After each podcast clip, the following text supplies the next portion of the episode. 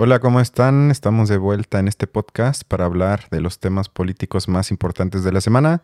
Horacio, ¿cómo te va? ¿Qué tal, Cristian? Buenas noches. Pues muy bien. Eh, ¿Tú qué tal? Bien, listo para escuchar los audios que nos trajiste, que a raíz de nuestra discusión del último episodio, tomamos la decisión de hacerlo un poco más importante y en esta ocasión tú fuiste el encargado de ver el programa brillante de Leo Zuckerman en toda la última semana y dices que pudiste extraer varios audios, ¿no? Sí, bueno, eh, pues me da gusto que tengas un programa que sí te deje satisfecho, un programa que hable sobre política, que te deje pues tan, pues como si te hubieras llevado la mejor información del mundo, ¿no? Eh, digo, no, no, creo que yo difícilmente voy a hablar de buena calidad o mala calidad. A mí lo que me interesa más es... Sí, sí, lo que quieras, lo que quieras. Pero lo que me interesaría más es poder en algún momento, a través de las opiniones que escucho, pues, pues descubrir una postura, ¿no? O, ver, ver de qué se alimenta la postura de la gente que, que opina, ¿no? Un poco hacer un trabajo hermenéutico un poco más, más profundo que solo eh, pues agarrar bandos. Eso creo que es lo más básico que hay y de lo que está ahorita nutrida la opinión pública. Y pues creo que de ahí no avanzamos y por eso creo que en eso sí nos, nos ponemos muy de acuerdo tú y yo, que, pues el nivel de, opinión pública pues tiende a ser muy, muy simplista, ¿no? No, por, por, no decir malo, más bien simplista, ¿no? Y bueno, eh, pues eh, el, primer audio, digo porque eh, tengo que confesar que eh, estuve escuchando pues prácticamente toda la semana el programa de Leo Zuckerman. Y bueno, me sorprendió que todavía tuviera tanta presencia el tema de la militarización, aunque sí me llama la atención que, bueno, sé que el, motivo de, que siga siendo un tema actual es que pues el tema está justo por discutirse en la, en la, bueno, o más bien estaba justo por discutirse en las cámaras. En ese tiempo creo que ya se había discutido en la de diputados. Eh, y eh, pues también, justo a raíz de eso, cobró también actualidad el tema, porque eh, algo que, llegó a, sumarse como ingrediente fue la postura del PRI al respecto, ¿no? Pues se sabe que eh, pues el, futuro de, la discusión sobre la militarización, o bueno, llamémoslo de una manera un poco más precisa, el hecho de que la Guardia Nacional se eh, estuviera eh, subordinada a la Sedena, pues iba a ser discutida y pues estaba en duda si, si la propuesta iba a avanzar eh, dependiendo del número de votos que pudiera alcanzar en las dos cámaras. Y bueno, pues eh, el recurso de Morena eh, o de los aliados de Morena para hacer avanzar sus propuestas, pues parecía que lo más a la mano era convencer al PRI de que pues dejaran un poco la, alianza con el PAN y el PRD y pudieran pues en este caso aliarse con Morena y, y pues echar para adelante la propuesta de, la subordinación de la Guardia Nacional a la Sedena.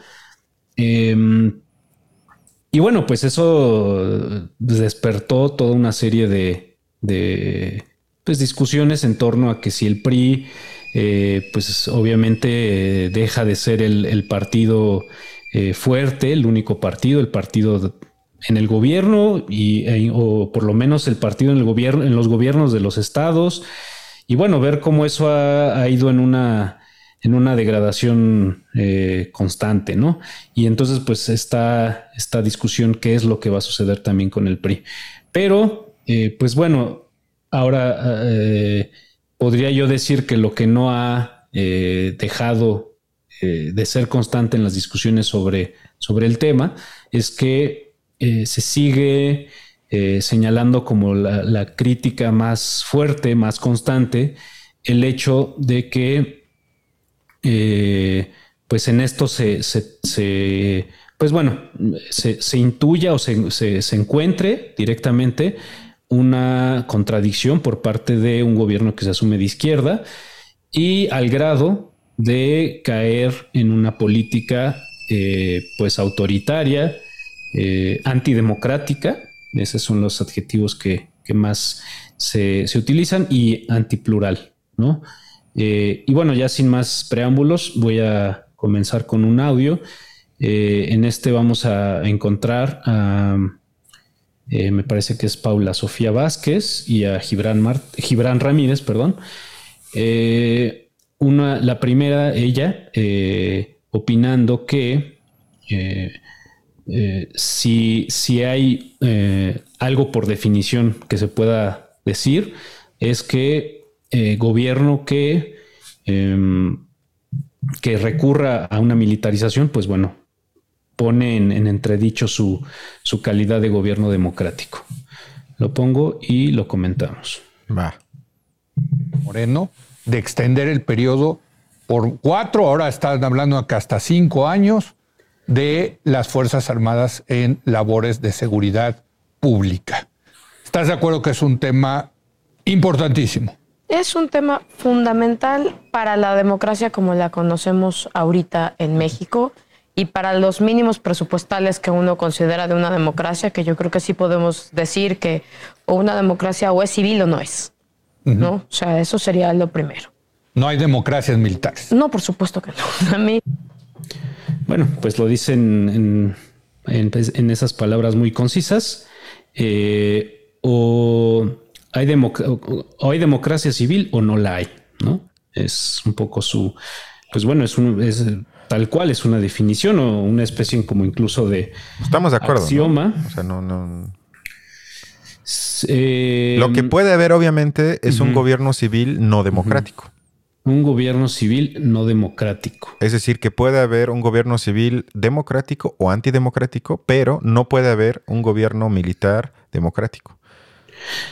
A mí sí me gustaría consultarte a ti, tú que, digamos, eh, eh, no digo, eh, tu formación sí te da más autoridad para hablar sobre, sobre todo para, a un nivel de concepto, ¿no? De concepto o quizá de tradiciones, de pensamiento. Y bueno, yo ahí sí te pediría un poco de, pues de datos sobre... ¿De ilustración? de ilustración, sí, incluso. sobre, sobre esto que ella eleva al nivel de definición ¿no? De una especie de axioma político. Bueno, eso es un poco difícil. Sí, bueno, algo que me ha molestado un poco desde mis tiempos en la Facultad de Política de la UNAM es que ya se convirtió en sinónimo de democracia el concepto de democracia liberal. Es decir, que ya no se hace explícito que eh, uno hace referencia específicamente a la construcción de lo que conocemos como democracia liberal, que hay que decirlo, es la que reina en muchas partes del mundo, sobre todo llamado eh, Occidente. En pocas palabras, para no echar aquí el rollo, es eh, que exista una división de poderes, es decir, que exista el poder que legisla, el poder judicial y el poder ya sea presidencial, canciller, es decir, el poder ejecutivo. Si existe esa, esa división, que se eh, asume entonces funciona como muchas veces se menciona, como un equilibrio de poderes, es decir, que se limitan uno al otro.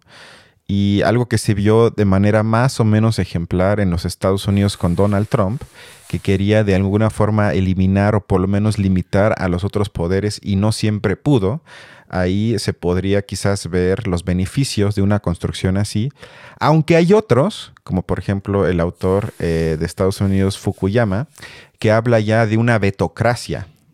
Dicho de otro modo, para él ya es un problema el sistema de la democracia liberal porque eh, precisamente el equilibrio entre los tres poderes muchas veces evita que haya cambios en cualquier tipo de esfera, porque uno propone un cambio y el otro poder dice no o viceversa.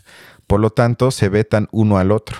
Y eso a mediano plazo puede llevar a que la población se frustre porque vota por un cambio en el poder ejecutivo y legislativo, pero que luego no ve reflejado en otro tipo de leyes que se transfieran a otras condiciones de vida. Entonces, en pocas palabras, lo que quise decir es que a lo que se refiere el audio que acabamos de oír es a la democracia liberal. Y si nos quedamos en la democracia liberal, efectivamente no hay compatibilidad entre un, eh, digamos, una influencia fuerte del ejército y el funcionamiento de la democracia. Aunque ella se refiere que es otro problema al, digamos, eh, a los procedimientos democráticos. Eso es otro punto que complica la discusión porque, por ejemplo, en Venezuela o Cuba, ella diría que claramente no hay democracia, aunque uno podría argumentar que por lo menos por lapsos en la historia de esos dos países, la participación de la mayoría de la población era mucho más alta que en nuestros países que eh, tienen la democracia liberal. A pesar de que en esos países la influencia del ejército siempre ha sido muy grande.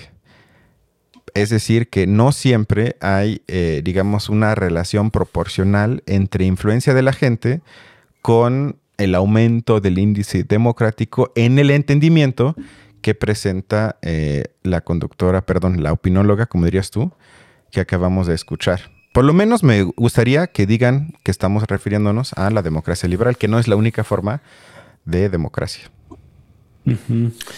Bueno, porque yo... Em, con mi eh, casi eh, nulo conocimiento sobre, sobre estos temas a un nivel conceptual, sí me pregunto em, en qué países se estaría cumpliendo este requisito, ¿no? Digo, quizá sabemos, bueno, un poco por conocimiento histórico, que mucho de los modelos que se, empezaron a implementar, por ejemplo, a partir de, pues, de los gobiernos de Benito Juárez. Eh, y bueno, de ahí en adelante, pues sí tenían mucho como modelo o estaban muy construidos a la sombra de, lo que se estaba construyendo como democracia en Estados Unidos, ¿no? Y bueno, mm, si algo eh, caracteriza a Estados Unidos desde esos tiempos, pues es una política hecha también hacia el exterior, ¿no? Y también eso implicando muchas veces políticas de intervención, ¿no? Y bueno, y eso pues anudado por completo a un eh,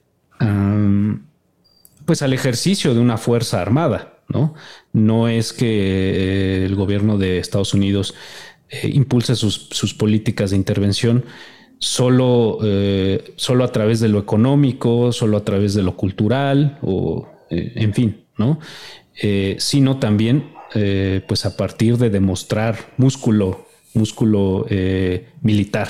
¿no? Sí, claro, pero más bien aquí la pregunta sería, ¿quién manda sobre el ejército? Ajá. Que, que, ella diría, y yo comparto ese punto, que en ese tipo de países el secretario de defensa desde décadas es un civil y nadie cuestiona que sea un civil. Además, se supone que el Parlamento siempre aprueba cualquier tipo de uso del ejército. Por lo tanto, se dice que hay un control, entre comillas, civil sobre las tareas y sobre mm, la influencia del ejército. Y aquí ahorita estamos en el limbo de la discusión de que si ese tipo de reformas a las leyes que propone el gobierno actual no podrían llevar al o a un país en el que el ejército por sí mismo tenga ya tanto poder y tanta autonomía en el sentido de que está exento de eh, la transparencia a la que los otros poderes no se pueden exentar y en consecuencia podríamos estar más cerca de un país en donde ya no puede haber un gobierno sin la aprobación del ejército. Eso creo que sí me parece que es una diferencia cualitativamente importante a la hora de comparar ese tipo de sistemas. Ahora, esa sería la situación a la que ya nos... Esto último que acabas de decir tú, un, ejército que no... Eh, que condiciona las, decisiones eh, políticas de más alto nivel o de gobierno de más alto nivel. Eh, eso sería la situación ya inmediata a la que nos lleva esta propuesta, este, que bueno, a ver, hay que aclarar algo, ¿no? Lo que se aprobó en la Cámara de Diputados, eh, por lo pronto, y que bueno, eh, me parece que en, la Cámara de Senadores aún había debate si, eso iba a pasar o no, era que eh, se extiende el, control de, la Guardia Nacional por la Sedena cinco años, que esa era la propuesta que el PRI, digamos, con la que el, con la que el PRI se subió al carro de Morena o, al carro del presidente más bien, ¿no? Eh, y bueno, ya, ya con eso, en, ya sabiendo eso, eh, mi pregunta sería esto, ¿esta situación nos sería la que nos estaría arrojando a esa situación en la que tú, eh, pues en la que tú estás describiendo? Yo confío en lo que nos trajiste de Leo Zuckerman. O sea, no, no, me vas a dar tu opinión por lo pronto. No. Bien. Confío en que él o ellos o ella me va a iluminar ahorita y con esto ya te puedo responder de mejor forma. Bueno, eh, a lo mejor vas a tener que buscar más argumentos porque lo que nos va a decir a continuación, ya en otro comentario breve de Paula Sofía Vázquez, es que, eh, bueno, un poco su opinión sobre cuál es el motivo por el cual llegamos a este, a este estado en el que pues un, el poder militar estaría a punto de eh, anular nuestra calidad de país democrático. Y creo que estamos viendo pues una tragedia de una profecía que se autocumple, ¿no? Ahorita eh, estamos como en la vía ya de la política real de decir, eh, es que no nos queda de otra, ¿no? Este, esta es la, ya, ya, pasamos de la mejor alternativa a la única, pero pasamos de la mejor alternativa a la única, pues a punta de desidia. ¿No? O sea, ¿por qué se convirtió en esta en la única posibilidad de tener alguna, alguna viso de pacificar al país, de acuerdo con lo que, con lo que le dicen ellos, ¿no? Bueno, pues porque son años de no invertir en las policías, son años de no invertir eh, de, los propios gobiernos locales, de haber dejado que la seguridad pública poco a poco se fuera desdibujando. Y pues lo que estamos presenciando es, eh, pues que en realidad el gran ganón bueno, aquí obviamente iba a decir que el gran ganón es el, ejército, ¿no? Pero, eh, bueno, su motivo, o sea, la, razón que ella eh, vería, pues histórica, es una razón histórica, ¿no? Es una razón que tiene que ver con, el, con los sucesos tal como se han ido acomodando. Pues bueno, lo que ella dice es que lo que ha caracterizado a todos sucesos es que eh, los mandos civiles, pues, mm, como dice la expresión aquí muy común, se han dormido en sus laureles ¿no? Eh, o bueno, pues no han, no han sabido establecer los mecanismos eh, que, puedan llevar a las policías, pues los presupuestos, eh, la, organización, la, pues, podemos decir el combate a la corrupción en esos cuerpos, en fin, ¿no?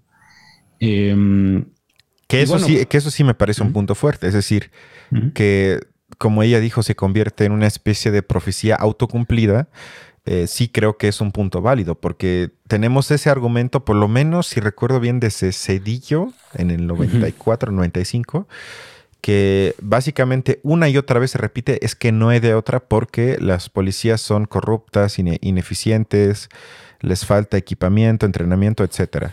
Lo cual es cierto, creo que muy poca gente negaría eso. Sin embargo, ¿en qué momento alguien se va a atrever por lo menos de decir, ok, vamos a comenzar de cambiar el enfoque y voy a ponerme un plan, no sé, de cuatro, cinco o seis años, es decir, voy a invertir muchísimo dinero, no únicamente dinero, pero principalmente eso es lo que hace falta, y vamos a ver en unos cinco o seis años cómo salió eso. Hasta ahorita, en los últimos 30 años, no hemos tenido un presidente o un gobierno que se atreva a dar ese paso, ¿no? Ahora, bueno, a, mí lo que yo lo que criticaría en este caso, pues es una, una pues la, palabra con la que ella empieza, ¿no? Esta cuestión de la desidia. Ah. Porque bueno, hablar de desidia, pues es un atributo que tenemos las personas, los individuos. Y bueno, me parece que, y, bueno, eso me eh, estaría yo pensando que eh, su argumento iría con que se ha tratado de la, de la, eh, de desidia de ciertos individuos, de los individuos que han estado al mando, no sé a qué nivel, no sé si, si, a un nivel incluso presidencial o de alguna secretaría. Eh, pero bueno, es que justo creo que esto no se puede llevar al nivel de señalar atributos personales, que tienen que ver con el, carácter de los individuos. Pues me parece que, la discusión más interesante o más, pues la que nos llevaría a, información más profunda, pues sería algo que nos dé la idea de que esto es algo sistemático, ¿no?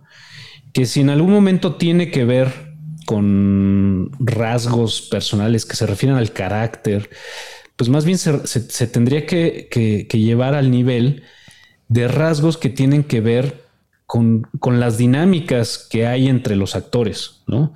Eh, entre los actores o entre las instituciones, ¿no?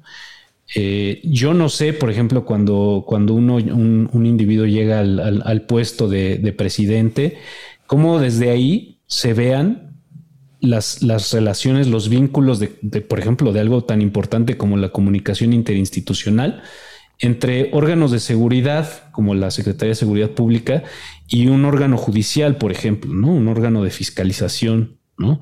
Yo no sé cómo se vean esos, esos, este, esas relaciones. No sé si, por ejemplo, eh, en algunos casos, cuando uno llega, pues ve que de repente la Secretaría de Seguridad Pública está cooptada por, eh, por otra institución o, al revés, ¿no? Que las instituciones de seguridad tienden a cooptar otras, eh, otros órganos, otras secretarías que pues en buena medida dependen de la vinculación entre, entre ambas, ¿no? Eh, eso a mí me parecería más eh, valioso, porque si no caemos en lo que en lo que se cayó las semanas pasadas acerca de esta discusión, que el presidente se estaba contradiciendo, ¿no? Hablando de una postura personal que, bueno, no deja de ser cierta. Eh, y eso lo hemos dicho aquí desde el principio. No es que estemos negando que ahí haya una, una contradicción, porque hay una contradicción de discurso. Pero. Denis Dresser diría que no ella nos, nos presentó el cable de Wikileaks en el que él en 2005 mm. planteaba cosas similares a los que ahorita está implementando. Entonces depende cómo lo veamos. Pero comparto tu punto. O sea, yo lo único que yo añadiría es que ojalá ese tipo de, ¿cómo decir? De complacencia a la hora de analizar algo también se eh, tendría o se aplicaría, mejor dicho, a la hora de evaluar gobiernos anteriores. Porque también me parece luego muy pobre argumentar que los gobiernos de Fox, Calderón, Peña Nieto hicieron todo lo que hicieron porque fueron malas personas y querían joder a México. Creo que también dirías que eso es algo que tampoco explica nada. Sí, es, es, es, el, es ese rasgo de simplicidad, de, simpleza, perdón, de simpleza que hemos, que hemos ido acarreando eh, hasta este sexenio para eh, pues ejercer una opinión pública eh, que contraste con, con, los, con el discurso del, de los gobiernos, ¿no? Esa es, es, la simpleza a la, que hemos, a la que hemos llegado y que pues justo en esta coyuntura no se ve una, una madurez en ese, en ese sentido, ¿no?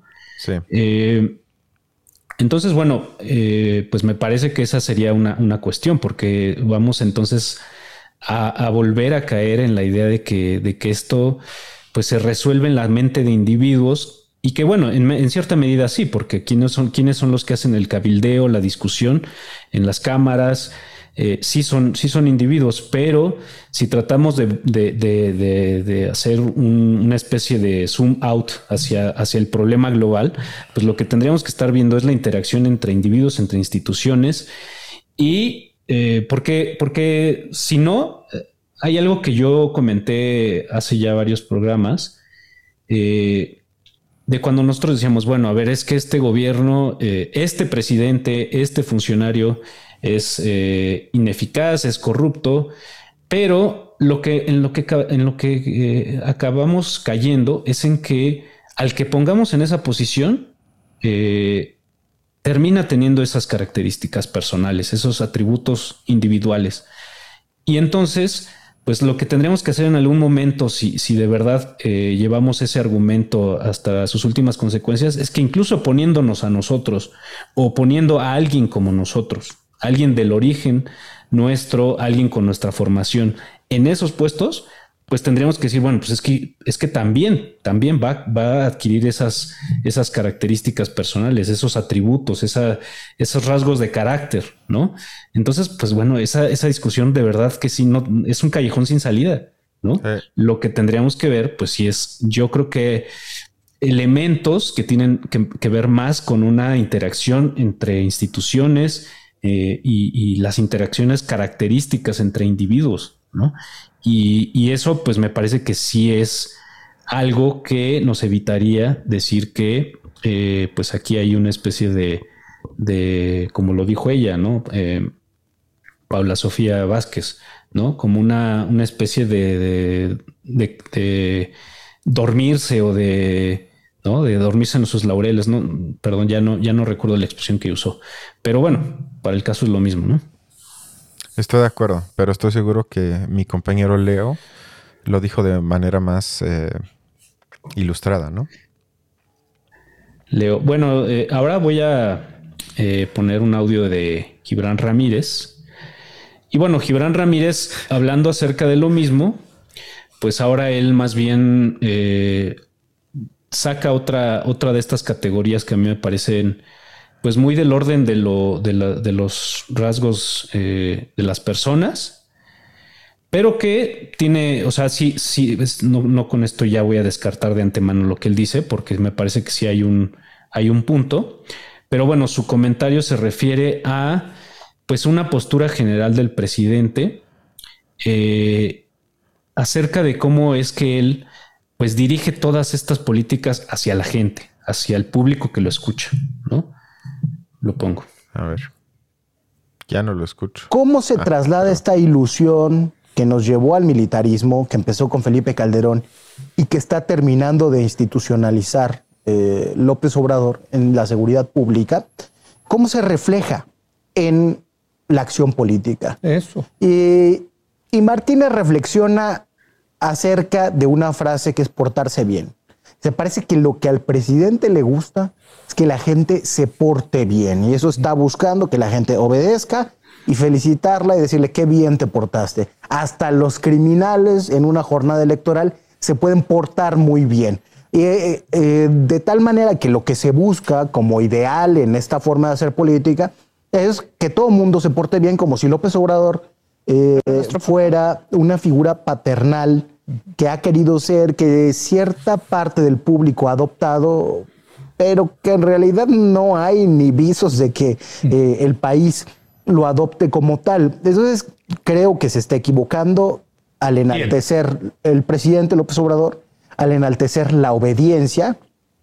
Que es muy militar. Es muy militar eso. Sí, sí, sí. Bueno, ahí justo es donde yo encuentro un punto valioso, ¿no? Cuando justo eh, hace una analogía entre el estilo militar y el estilo paternalista, ¿no? Em, ahora, eh, me parece que eh, aquí sí habría que pues hacer, digo, y esto te lo voy a preguntar más, más que ejercer yo mi, primero mi crítica. Eh, este paternalismo sería el mismo paternalismo que se encontraría, por ejemplo, en los, en los gobiernos eh, los revolucionarios, eh, o incluso, por ejemplo, en, el porfiriato, ¿no? Donde también de repente se dice a veces que, pues la postura de, Porfirio Díaz pues era mucho la de ser el, el, que llegó a pacificar al país, el que llegó a, es decir, encarnándolo en su figura, ¿no? Eh, siendo el, salvador o el... Em, o no sé, por ejemplo, eh, en otros gobiernos, como se habla de Lázaro Cárdenas, ¿no? Como este que nos protegió del, imperialismo.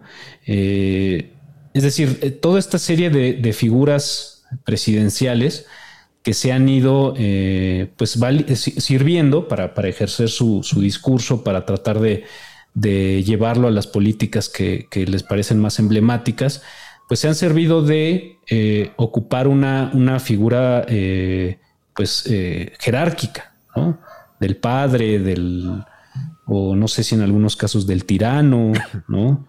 Del omnipotente, del, del que se agencia el, discurso moral, ¿no? Es decir, es lo mismo, y ahí me, me pregunto, ¿es lo mismo en todos los casos? No, yo creo que es similar, pero de bote pronto, porque obviamente es más complicado que esto.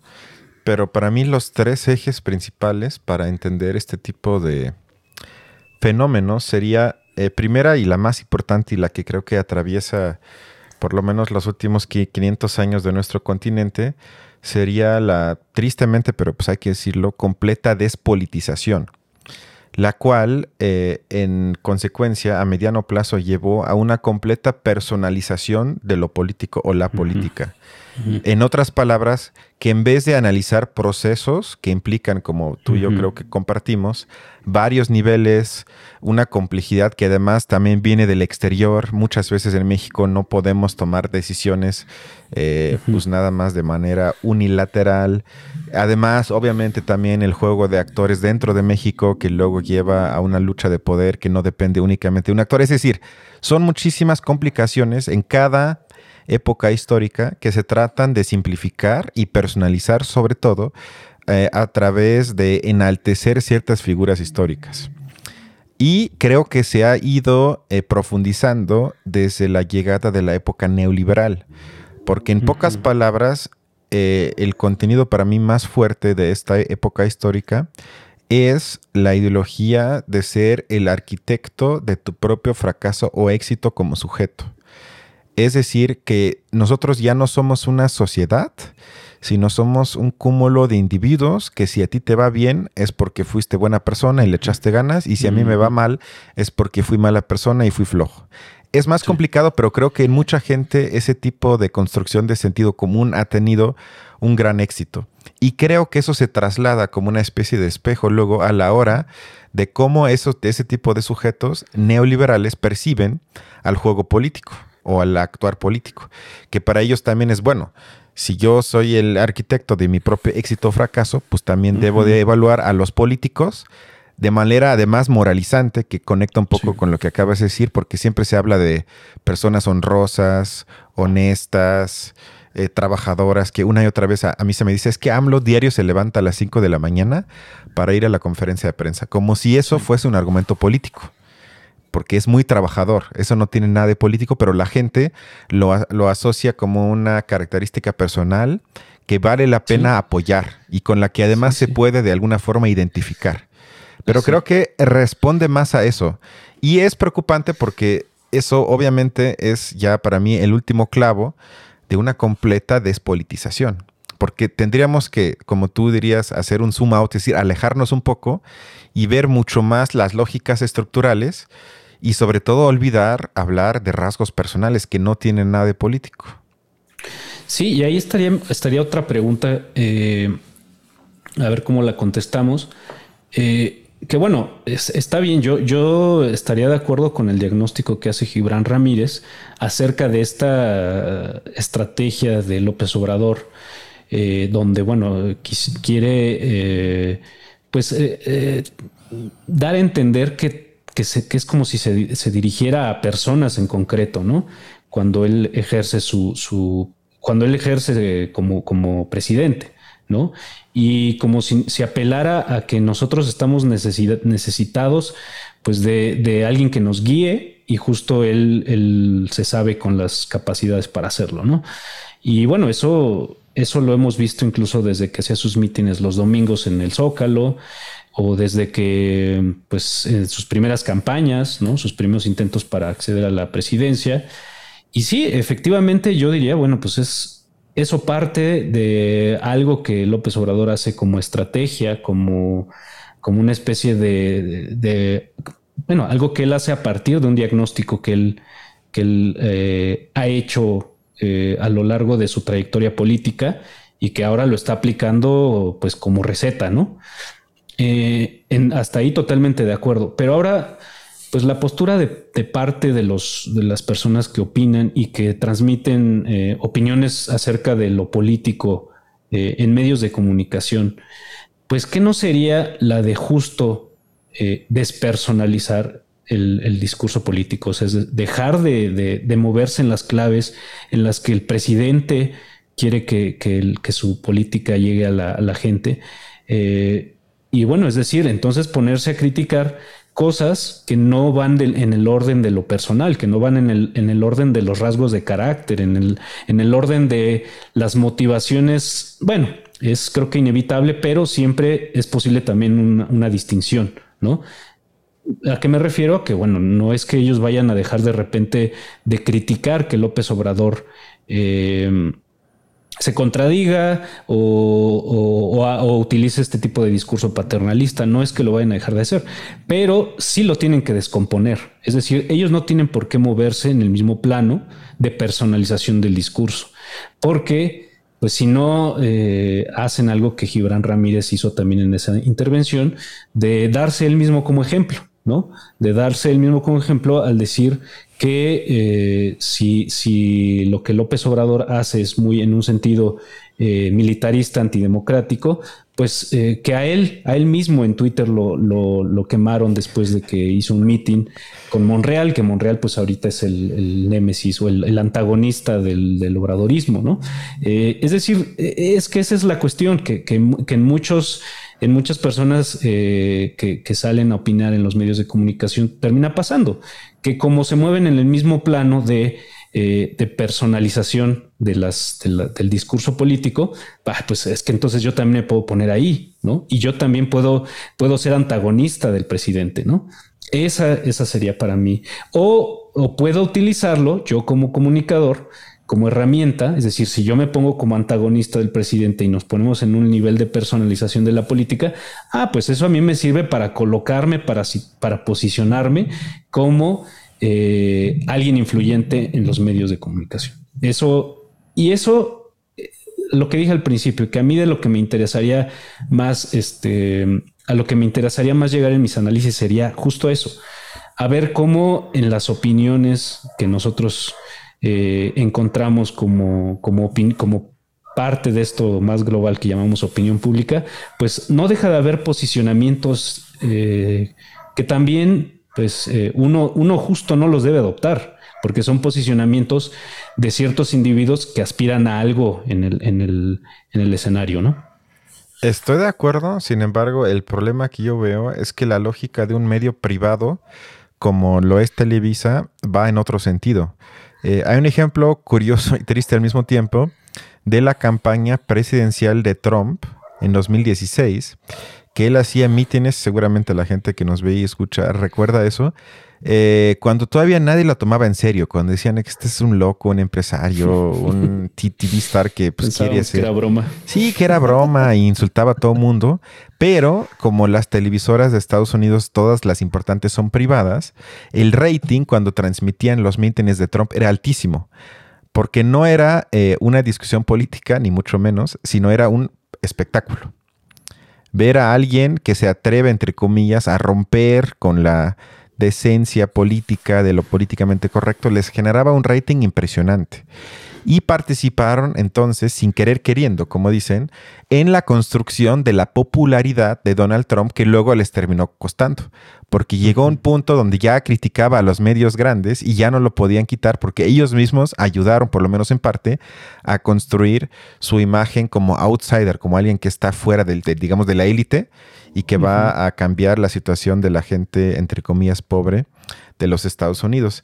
Y en México, obviamente no a esa escala, pero el problema también es que el mismo programa de Leo Zuckerman en la mesa que nos, traje, que nos trajiste, pues es un programa que dura más o menos 30 minutos, con unos comerciales de 5 minutos. Son cuatro personas hablando, por lo tanto pueden hablar 25 entre cuatro, es decir, cada uno tiene más o menos 6 minutos para hablar. Y tú y yo sabemos que en 6 minutos Puedes decir muchas cosas, sí, pero es prácticamente imposible profundizar en algo, lo cual sería necesario si aspiramos a cierto tipo de análisis que no se quede en lo personal. Y lo otro también creo que es que esa especie de, yo le llamaría, o más bien se llama, eh, economía de la atención, en otras palabras, que se requiere el rating. Y el rating, eso en Estados Unidos también tiene una expresión de horse race, es decir, de carrera de caballos dicho de otro modo, es mucho más interesante para la gente analizar una construcción casi de novela, de vamos a decir, de Horacio contra Cristian, y yo te insulté a ti y tú a mí, y cómo van las encuestas, y cómo traes la ropa, y cómo te expresas, y tu cabello, lo que sea. Eso es mucho más fácil a que la gente le haga clic. Aquí si hacemos una discusión tú y yo sobre el sistema de salud y cuál es tu propuesta y cuál es la mía, y cómo se contrastan. En pocas palabras, me parece que la única salida de, esta, mm, eh, de este juego de, espectáculo de la política que lleva a la personalización es la construcción de medios públicos que no están sujetos a generar rating para tener ganancias. Me parece que no hay otra salida. Y en eso, para ya terminar, el gobierno de Obrador ha hecho absolutamente nada. No, no, es que más bien se ha aprovechado de eso. Se ha aprovechado, exacto, exacto. Es que la fórmula, y de hecho, pues es, también muy, cuántas, cuántos políticos eh, se estarán diciendo, ah, pues es que sí tiene mucho sentido esto, ¿no? Pues yo lo que tengo que hacer es encontrarme antagonistas, ¿no? Fabricarme antagonistas o, hacerlos caer solitos, ¿no? Solitos caerán en esa posición del antagonista, ¿no? Tanto así que, pues ahorita, pues ya prácticamente todo lo, todo mundo lo está replicando, ¿no? Y pues todo el mundo además lo quiere replicar con el mismo presidente, ¿no? O sea, creo que se, se quieren agarrar al, antagonista de primera, digamos, ¿no? Eh, el que pues prácticamente les va a asegurar pues estar en boca de todos, ¿no?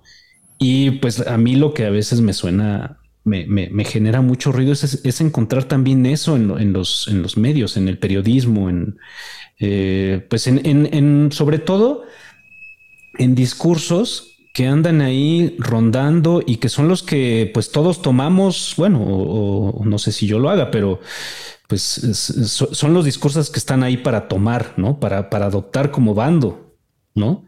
Y pues eso es, es, contribuir más a la simplificación.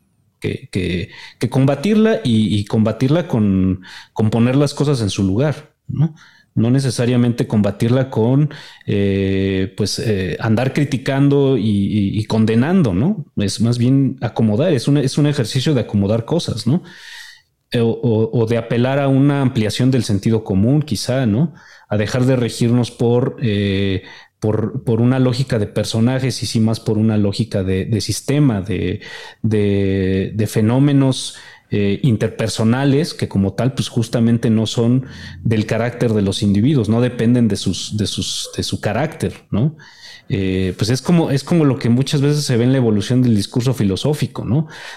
Justo el logro de la instauración del discurso filosófico a veces se ve como el dejar de ver que los fenómenos de la naturaleza eran capricho de, de individuos cuya voluntad es similar a la de nosotros como humanos, ¿no? Y justo más bien ver que había leyes pues de, distinto orden dependiendo del fenómeno que se está este, queriendo abordar. Y eso despersonaliza las cosas y pues justo es lo que permite verlos con un, punto de vista, pues incluso si bien nos va técnico y, ojalá que fuera científico, eh, pero, pues bueno, pues eh, en eh, justo eso, pues eh, a lo mejor es un poco respondiendo a la lógica que tú mencionas del rating, pero pues justo es lo que no se hace, ¿no?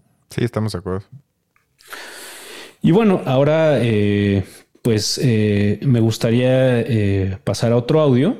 este pues me, pareció bastante interesante. es la persona que opina es Sabino Bastidas. Mm que bueno, pues eh, también opinó en el, durante la semana el programa de Leo Zuckerman y que eh, pues su postura, pues me parece que es la que resalta o la que contrasta más bien, perdón, con, eh, con las otras, no tanto porque vaya en el sentido contrario, pero sí porque su punto de vista trata de señalar que la decisión de mantener al ejército en las tareas en las que, a las que se le, está, que se le están confiriendo, eh, pues tiene una especie de explicación o de justificación desde la perspectiva del, del, gobierno, ¿no?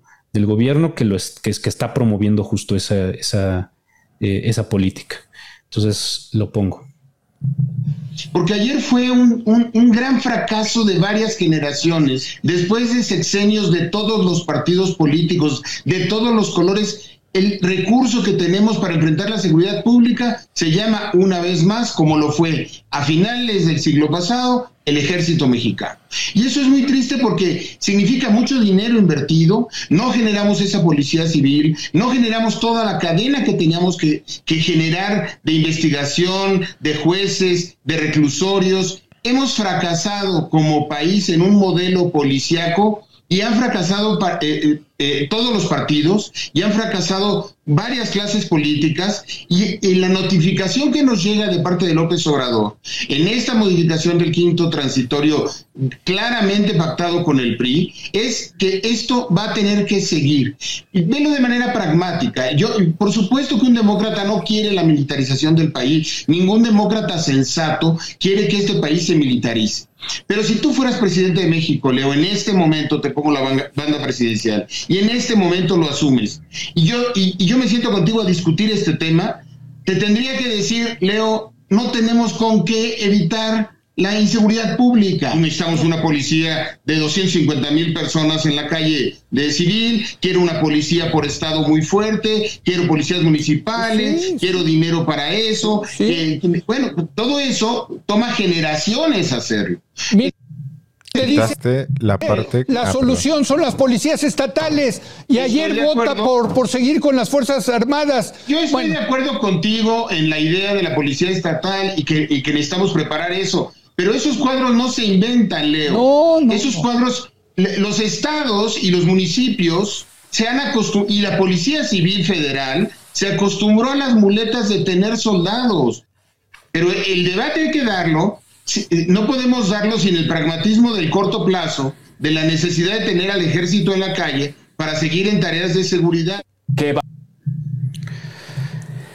Bueno, pues eh, creo que justo la, palabra clave ahí este, que, pone el, señor Sabino eh, sobre la mesa es la idea del pragmatismo, ¿no? De cómo a corto plazo incluso sería irresponsable retirar así como así al ejército de las tareas que bueno, que bueno, es, es, creo que algo que no se ha dicho lo suficiente, ¿no? No es que, no es que en este gobierno se les haya puesto en esas tareas, ¿no?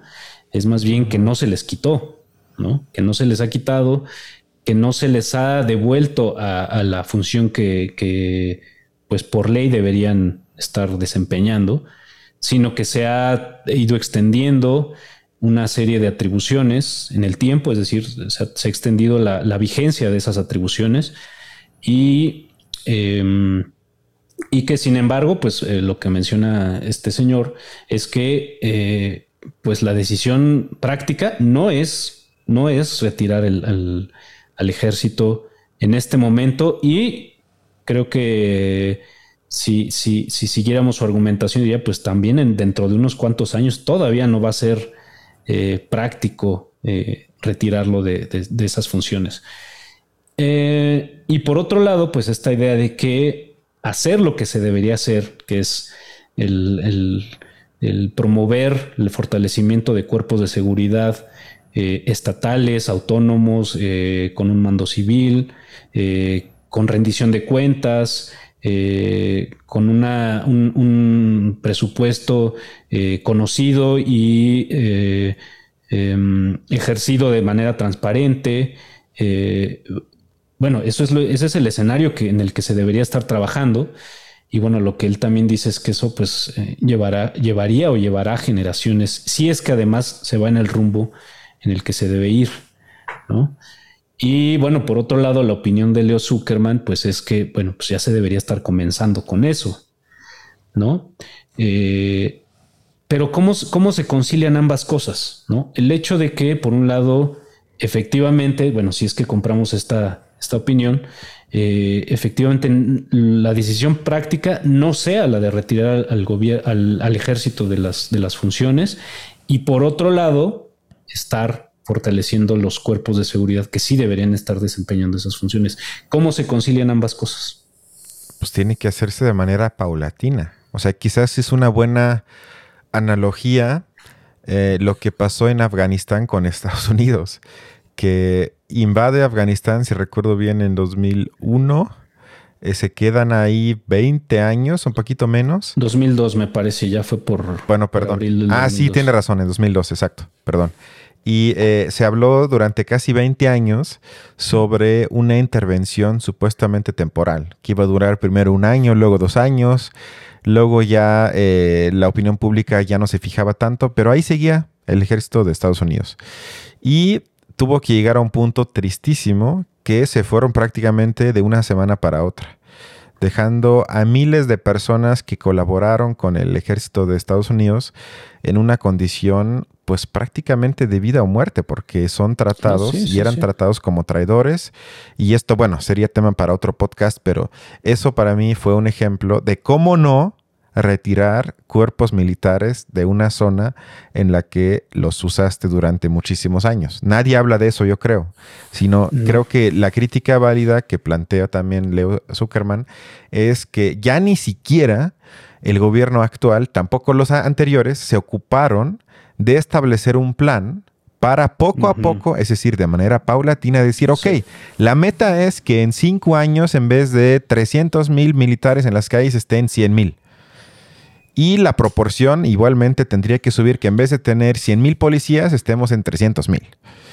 Y a uno diría, bueno, ok, esto es una meta, vamos a invertir y a ver cómo sale. Pero ya ni siquiera uno se ocupa de eso, sino lo único que se hace es dar un marco legal, decir que el ejército se queda hasta el 28 y luego a ver qué pasó y cómo lo continuamos. Yo creo que eso es la crítica fuerte a la cual no creo que se pueda contestar mucho.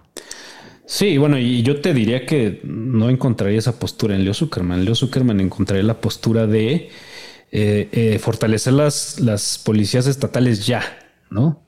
Eh, incluso creo que él ponía el, ejemplo de del gobierno de Moreira, o, no me acuerdo, pero ponía el ejemplo de algún gobierno, del estado, ¿no?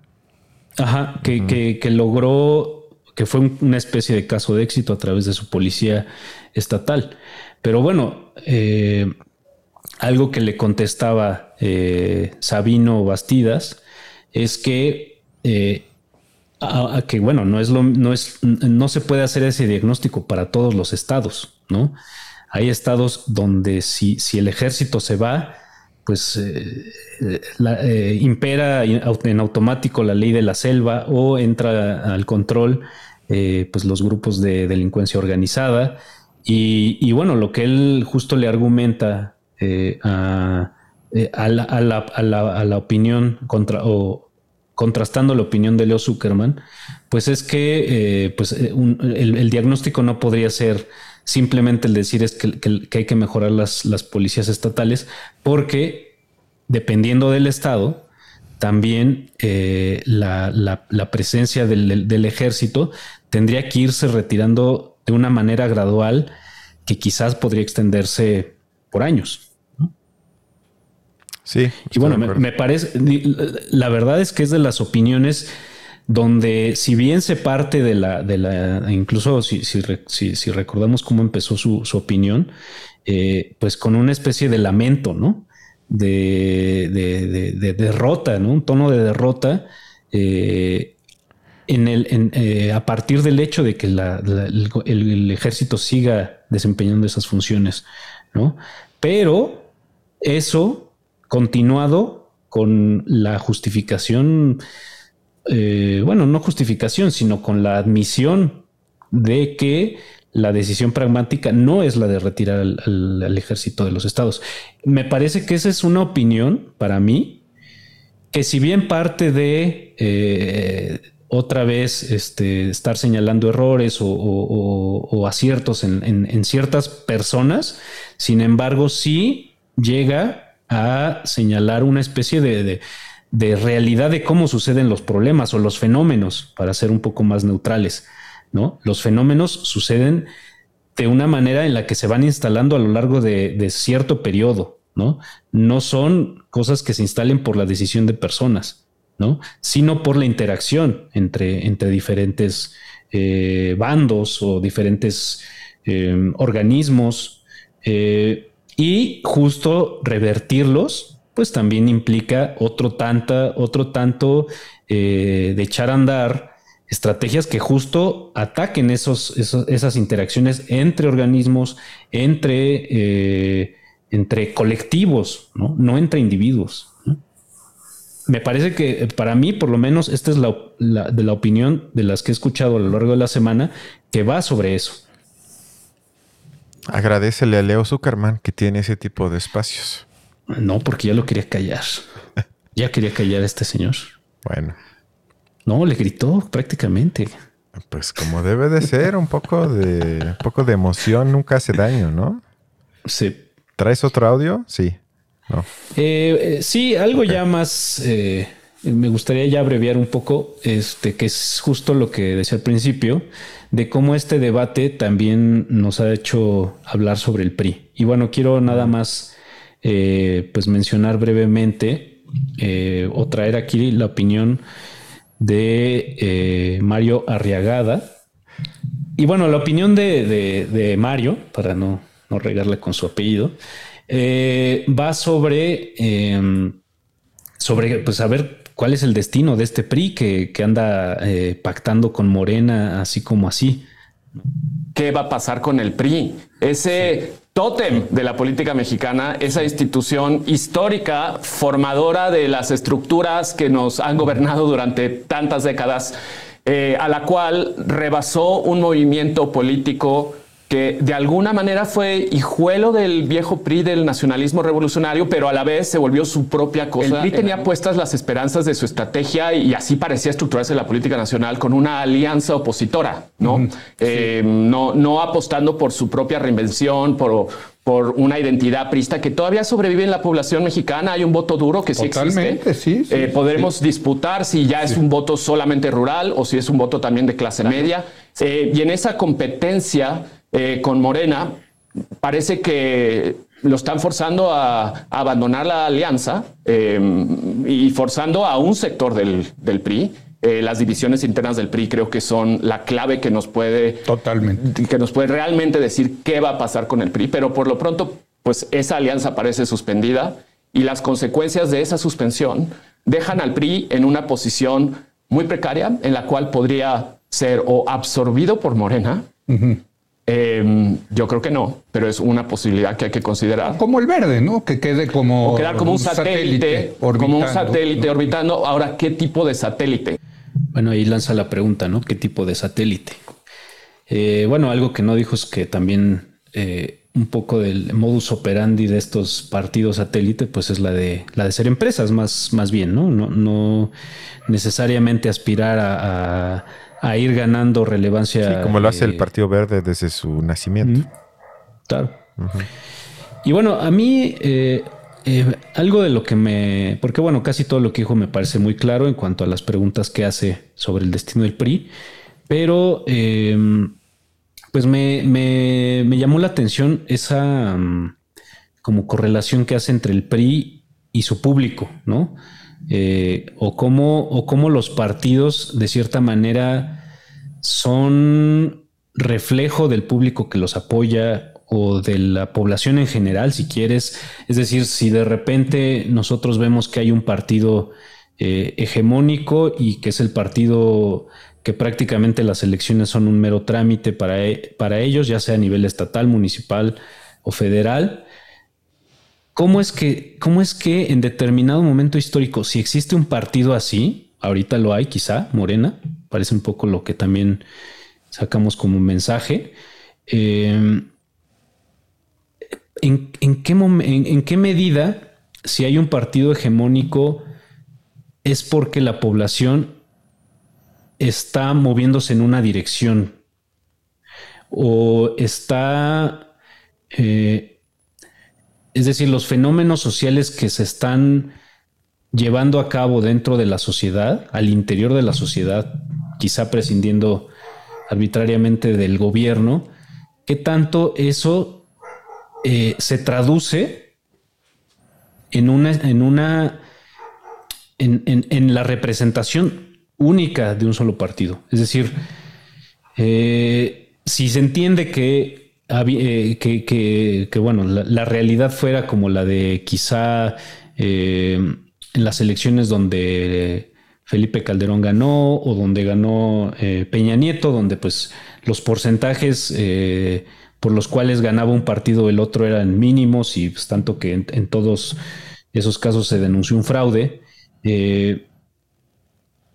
Se entendería que si hay más de un partido relevante es porque la opinión política o pues ya no la opinión política, ¿no? Sino las aspiraciones de sectores pues eh, se, enfrentan dos, sectores, por lo menos uno contra otro, eh, y se oponen sus aspiraciones eh, en, el, en, el, escenario de la colectividad. ¿Qué es lo que pasa cuando hay un solo partido? No hay ese enfrentamiento, no hay ese, esa... Mm, o, de verdad es una, especie de, triunfo de la mayoría. Es decir, ¿qué, qué, sucede en la, en la, en la porque bueno, eh, una cosa es que en, los, eh, en los, eh, en los medios pues se escuche todo el tiempo que, hay una, una, una crítica hacia el, hacia, el, hacia el partido que hay en el gobierno actualmente, que es Morena. Pero si fuera de eso, eh, resulta que, en, la, política de las cámaras, en la política, realmente Morena está, se le está considerando tan capaz de absorber a ese PRI, que era el, partido que justo antes ocupaba esa posición, pues qué es lo que, eh, qué es lo que eso, cómo funciona eso o qué indica como termómetro de lo que se mueve en la sociedad. Y eso te lo preguntaría a ti, que a lo mejor has estado más pendiente de esos fenómenos. Sí, aunque yo creo que no se compara, porque la última vez que el PRI estuvo, dominaba todos, eh, ambas cámaras y las votaciones y todo, si recuerdo bien, fue con eh, Cedillo, porque con Salinas ya las argumentaciones fueron que fue más fraude que el apoyo de la mayoría. Y con Cedillo, bueno, tuvimos ahí antes el asesinato de Colosio, que llevó obviamente a una elección bastante particular llamada La elección del miedo, pero eh, eh, ya posterior a eso con Fox, con Calderón y tal vez con Peña Nieto, pero tampoco realmente, tuvimos esa avalancha de un partido que dominaba todo. Y tampoco la veo hoy porque hay que decir que el gobierno únicamente tiene mayoría por haber establecido una alianza con otros partidos, que se llama Juntos Hacemos Historia o Haremos Historia. Ya, ya, ya no sé si es haremos o hacemos, pero bueno, X. Eh, que incluye, al inicio todavía era Partido Nueva Alianza, eh, que él, ese ya perdió el registro, pero por ahora está el Partido Morena, que es el más fuerte, el Partido Verde, curiosamente, y el Partido del Trabajo. Que es Encuentro Social, ¿no? El que estaba. Ah, sí, perdón, perdón, no era Nueva Alianza, sino era Encuentro Social, que antes era, antes de eso era Nueva Alianza, ¿no? O a menos que esté inventando. Que se transformó luego en Encuentro Social, ¿no? Justo de lo que siempre se dijo era que era un partido formado por el Bester Gordillo. Sí, exacto. Pues, sí, entonces más bien me, me, brinqué una transformación que obtuvo ese partido. Em, por lo tanto, em, no es que un partido domine absolutamente todo. Y creo que el segundo elemento, igual de importante, es que eh, el gobierno, eh, a través de su partido Morena, optó por la estrategia que en la ciencia política se llama atrapa todo. Dicho de otro modo, es que una vez eh, que uno ya elimina cualquier importancia ideológica de formación de los cuadros de un partido, eres capaz ya en un pragmatismo ramplón de invitar a todo tipo de persona mientras te convenga eh, a la hora de obtener más votos. El ejemplo más brutal es Lili Telles. Yo creo que a muchos se les olvida. Incluso en proceso está el reportaje de cómo López Obrador le habló directamente a su celular en 2017, algo así. Habló con Lili Telles, la convenció de convertirse en candidata por el estado de Sonora eh, y le dijo que iba a aportar, que la necesita, que la quiere, que la admira, todo ese rollo. Ella aceptó, se convirtió en senadora de Morena y ahorita ya está en el PAN y es como en el top 3 ya de enemigos de la gente que sigue a López Obrador. Pero le aportó votos al presidente actual.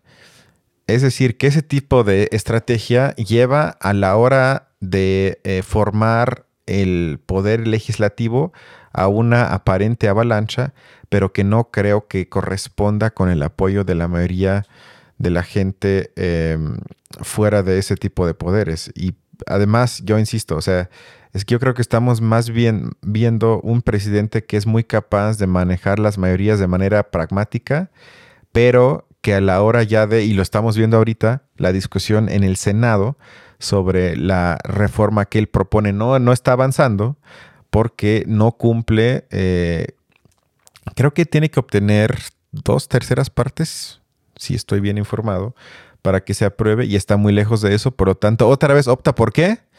Por a ver qué le ofrezco a gente de la oposición para que se venga a mi bancada. Y en pocas palabras, yo creo que eso no se compara con el PRI hegemónico de los 50, 60, 70, donde, aunque nos guste o no, por lo menos había cierta congruencia ideológica y de visión de mundo, aparte de la obediencia que sin duda había en el partido, pero creo que sí había por lo menos un programa político mínimo y ahora ya es, véngase el que sea únicamente a cambio de, de lealtad y que votes por las cosas que yo voy a proponer. Eh, entonces, bueno, volviendo un poco a la pregunta, tal como la formulé, que, ¿qué es lo que esto diría como una especie de termómetro?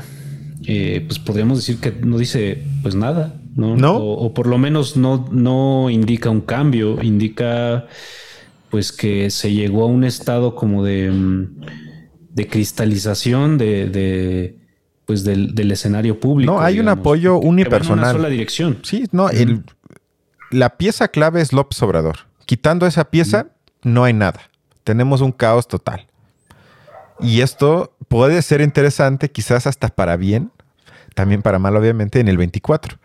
Cuando él se vaya del escenario político, si es que se va, yo no, yo no creo que se reelija, pero tal vez está ahí o estará ahí como una especie de maximato 2.0, que eso me temo, que todas las decisiones que tome la nueva presidenta, que creo que vamos a tener, siempre le van a cuestionar. Y esto también lo haría López Obrador, esto lo consultó con el expresidente, lo que sea, pero por lo menos oficialmente él ya no estará y creo que eso va a dinamitar muchísimas cosas en la política actual y posterior a eso yo creo que vamos a tener un escenario un poco más claro. Pero ¿y qué dinamitar en la opinión pública? Porque bueno, es que a final de cuentas pues esa, esa también, o sea, porque ahora, ahora voy a, hablar de otro termómetro. Yo diría que, pues la opinión pública, la que, la, que pues, un poco a través, o un poco lo que nosotros tratamos de, mostrar en este ejercicio, de, en este podcast, eh, pues cómo la, la, la discusión pública en medios es un termómetro, pues de lo que uno encuentra en las opiniones de la gente, ¿no? Y eso pues yo, yo te diría, bueno, pues es que entonces la opinión pública de los medios tendría que ser también un, mm, una herramienta que contribuya a la maduración política de, las audiencias y de la, de la población en general. Y ahora yo te diría, bueno, pues es que entonces, ¿qué es lo que va a pasar con esa opinión pública eh, cuando, cuando después del 24? Pues mira, tristemente yo creo que se van a buscar a otros personajes. Se van a quedar en la lógica que acabamos de explicar de la personalización. Yo no creo que los medios privados, mientras sigamos en México dominados completamente por los medios privados, principalmente el grupo de TV Azteca, el grupo de Televisa, se van a construir simplemente nuevos personajes, que esto ya se avecina ya se avecina. Si ya se avecina, si uno sigue un poco la lógica de campaña de Claudia Sheinbaum, que creo que será nuestra próxima presidenta, que ya abrió su cuenta de TikTok, que ya se puso a tocar la guitarra y que ya en vez de platicarnos sus propuestas, se está construyendo ya una imagen de, pues ni siquiera sé cómo llamarle, pero una imagen, ¿cómo le llamarías tú? Sí, sí, pero una imagen, digamos, de... Jovial. No, pero digamos más de espectáculo, más como de... Ah, o sea, cero política, porque uno podría decir, bueno, ella está hablando de temas políticas que preocupan a nuestra generación joven o a más jóvenes todavía. Yo no tendría problema con eso. O tematiza quizás los problemas que implica el manejo de redes como TikTok, etcétera. Sino simplemente una banalización total del ejercicio político, incluso anunciando sorpresas en su canal de TikTok. No tengo el nombre para eso, pero se avecina que en ese tipo de construcciones vamos a terminar.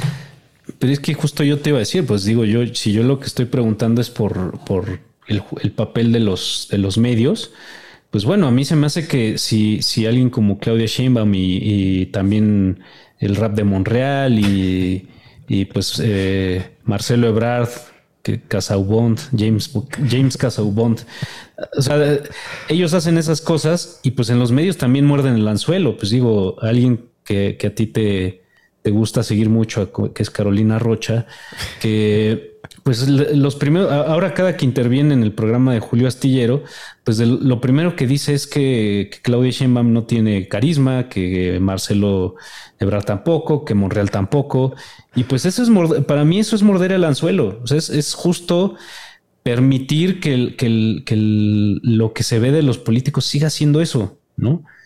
Y no la, la, pues, pues vuelvo a lo mismo, cómo se enfrentan problemas en el contexto en que surgen los problemas, que es el, contexto del choque de tendencias entre organismos, entre instituciones, entre, ¿no?